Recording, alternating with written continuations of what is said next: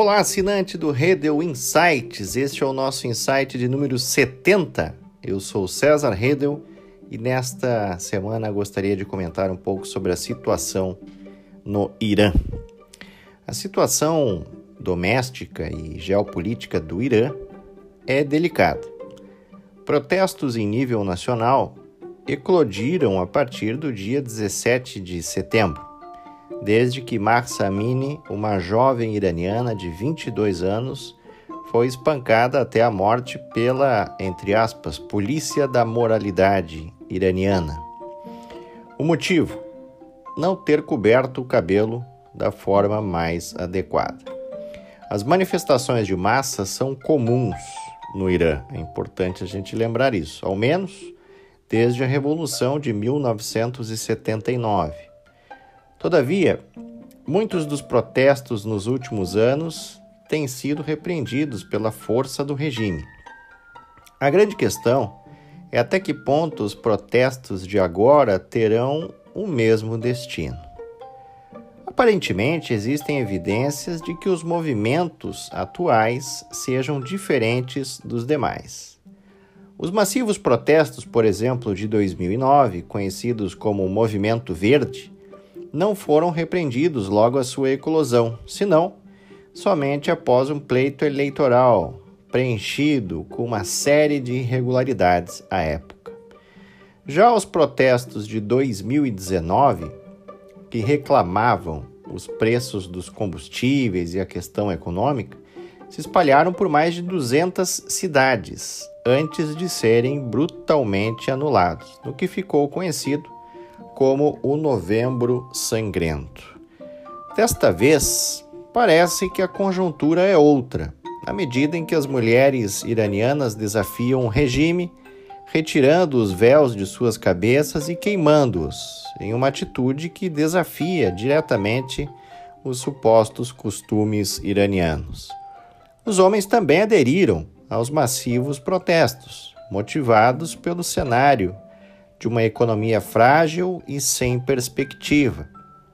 Ao todo, cerca de 40% das famílias iranianas vivem abaixo do limiar da pobreza. Ou seja, o protesto iniciado pelas mulheres se tornou mais amplo e com forte aderência social, sendo, portanto, difuso e com uma pauta-chave: deixar as mulheres escolherem o que não é compreendido, evidentemente, pelo regime iraniano. Há uma diferença significativa dos protestos de 2009, que buscou reprimir os pobres iranianos que reclamavam dos preços. Atualmente, a pauta é distinta, com um número massivo de mulheres protestando por uma pauta geracional com forte impacto ao regime pois recusam-se a vestir os seus véus, conhecidos como os hijabs. Já uma estimativa que demonstra essa brutalidade do regime, com cerca de 215 pessoas, incluindo aí 27 crianças, mortas nos últimos protestos.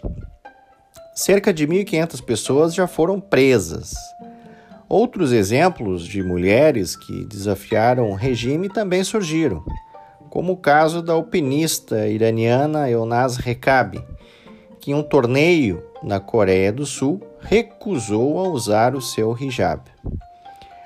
Há uma vulnerabilidade significativa no equilíbrio de forças. De um lado, o brutal regime, e do outro, apenas as mulheres com a sua coragem de enfrentar o sistema. Por outro lado, o Irã busca seus parceiros internacionais, e entre eles a China e a Rússia. Já houve, inclusive, nós tratamos aqui, um encontro entre os seus líderes, na tentativa de construção de uma nova configuração geopolítica ou uma nova ordem. O regime iraniano tem fornecido os drones armados à Rússia que são utilizados no campo de batalha na Ucrânia, com efeitos, diga-se de passagem, devastadores. Também serão fornecidos mísseis. Toda essa conjuntura coloca um verdadeiro retrocesso a qualquer avanço em um possível acordo nuclear com as potências ocidentais. Ao mesmo passo que o Irã desafia a geopolítica com suas parcerias duvidosas, também é ameaçado pelas corajosas mulheres, que podem iniciar uma verdadeira revolução sem precedentes na história. Muito bem, esse foi o Redel Insights de número 70. Agradeço a todos o feedback. Eu sou César Redel e até semana que vem.